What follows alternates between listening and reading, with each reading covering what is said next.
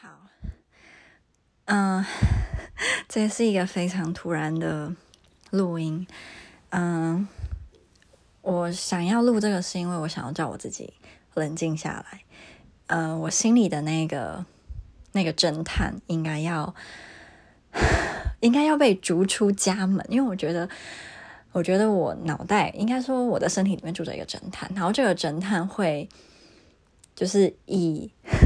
拿到他想要的资讯，当成最终的目标。那无论要透过什么方法，他就会抽丝剥茧去找到他想要知道的事情。可是很多时候，不知道反而是比较开心的，因为知道那件事情只会让自己胡思乱想，或者是又陷入一个觉得，嗯，想要。自己一个人，然后逃离身边对我好的很多人，因为我会觉得，只有当我是自己一个人的时候，我才会是最坚定、最坚强的。嗯，不会被别人影响，因为你自己一个人，那你就只要顾好你自己的事情，顾好自己的梦想，顾好自己的目标，然后。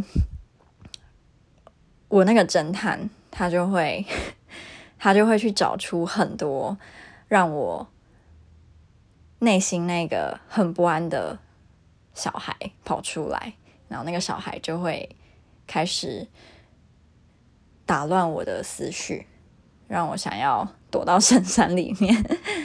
嗯，怎么？我觉得真的要克制这个坏习惯，哎，就为什么会？很多时候就啊，好烦哦，让我想到，啊，我在慢慢冷静。前一段时间，嗯，我偶尔会跟我的好朋友分享一些事情，然后他们就跟我说，觉得我应该要放下他。嗯，并不是说我现在没有放下他。然后我还很爱他，喜欢他。没有，我觉得我对他最接近的形容词是，前一阵子我会说是厌恶啦，真的就是厌恶。然后完全完全没有办法理解，我怎么可能曾经会怎么样？但现在因为又过一段时间，所以不是厌恶了，比较像就是不在乎吧。但我对这个人没有情感，跟他有没有影响我是两回事。我很多朋友就说，觉得我很像还在跟他谈恋爱，无论是我的说出来的话或做出来的举动，都有他的影子。我记得看某一个某一个心理学家还是什么智商师写的文章，是说我们每个人，尤其是在你已经有谈过恋爱之后，你的你再谈恋爱，你可能的确会带着上一段感情的习惯，那这跟你是不是还爱着之前的人是没有关系的。像我就我对他爱应该是零或是负，我完全不爱他。可是有时候就是我会觉得，哎，我怎么会讲出他以前会对我讲的话，然后是我不喜欢的，或者是我怎么会做出他以前会对我做的事，然后我也是不喜欢的，我怎么会变成这样？反正我那些朋友就说，你不要再。不要再讲他，你不要再想他。我就说我没有想他，那讲他有时候不是我故意的，而是就是一个下意识的动作。毕竟那段时间真的很长嘛，那就会不由自主的就会可能就会讲到哦，他怎么样怎么样怎么样。可是这跟我是不是喜欢他是一点关系，我真的真的真的真的对他一点感觉也没有。然后前一阵子反正因为某些事情我对他是厌恶，可是现在就。比较没有那个那个情绪，因为也很很久很久没有没有接触这样，然后之前接触也不是我愿意的，那真的算是被逼的。那嗯，我想想，然后之前跟我的同事好朋友在聊天的时候，他就跟我说：“哎，你的某一些某一些习惯，或是你的某一些要求，你应该要跟。”渣男，或是从来没有谈过男生在一起，然后可这两个我都不喜欢的，这人生真的很烦。可能你今天最喜欢的样子是 A，可是 A 也恰恰是你的个性最不合的，那你就没有办法啊。反正 我觉得我有比较冷静啦，就是就是真要剁手，要剁手，要忍住。跟奉劝全天下的跟我一样脑脑子里也住着一个侦探的男生或女生，我们忍住，真的不要乱来，就是。就是你多去做一些对自己好的事情，或是让自己变得更好的事，不要不要不要让那个侦探为所欲为。嗯，你只会只会让自己不开心，或是让自己掉掉进一个一个漩涡，嗯，然后是是不好的。好，那顺便再讲一下，嗯、呃，前几天去图书馆，然后借了蛮多打工度假的书。那我姐姐。这半年一年吗？她很想要去加拿大。然后我以前对于去加拿大打工度假是没有任何的想法，就我没有这个规划，也没有这个计划，没有这个打算。可是因为他真的还蛮坚持想要去的，所以呢。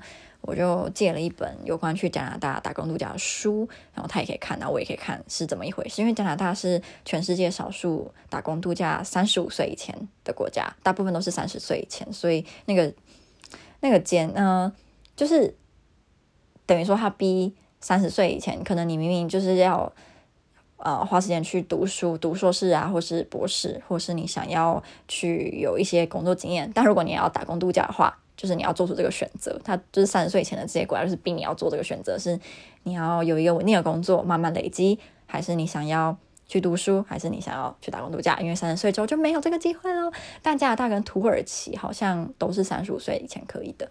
然后我还有借澳洲跟纽西兰嘛，嗯，那反正纽西兰我是。我是一定一定一定一定一定一定一定一定一定一定要去的。然后我借的这本书就有关纽西兰的，我稍微看了。哎，我纽西兰的我借了两本，一本是台湾人的经验，一本是中国男生的经验。可是，嗯、这两本都有一点年代了。我觉得似乎啦，未来我不知道未来五十年、一百年我不清楚。可是就是就比如说这几年跟二零零几年的时候相比，好像二零零几年那个时候你去澳洲、纽西兰会比较好啦。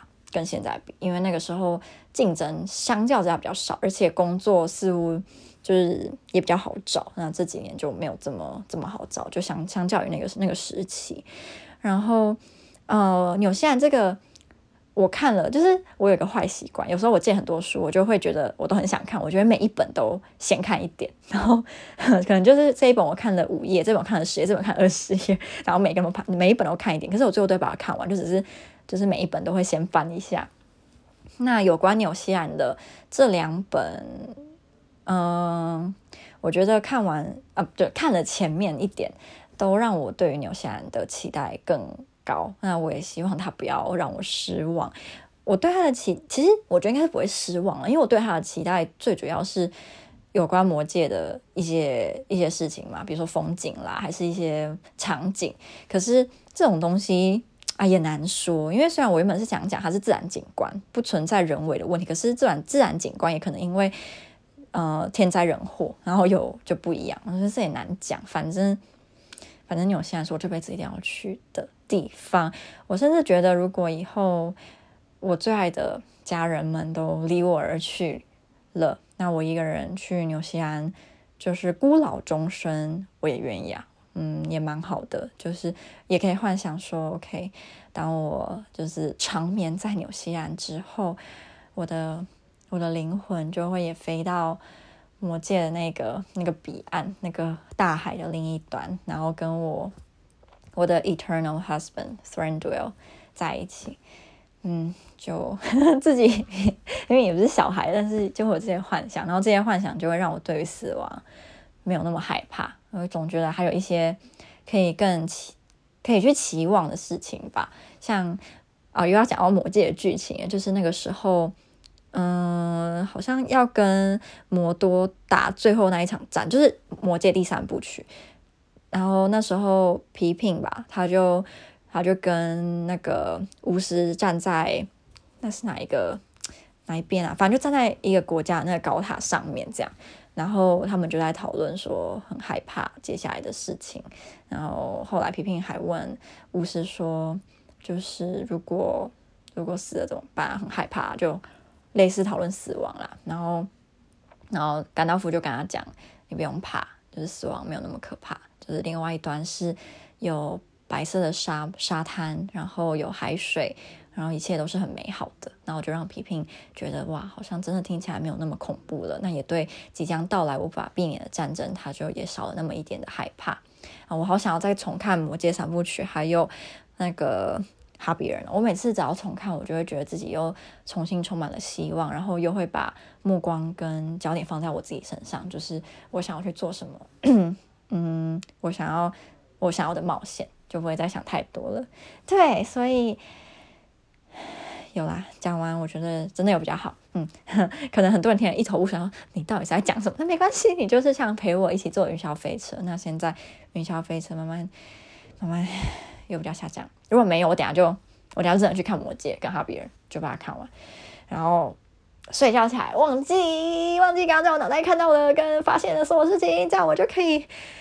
我就可以继续开心下去。好，很很奇怪的一个一个一个 story，那就这样啦，晚安大家。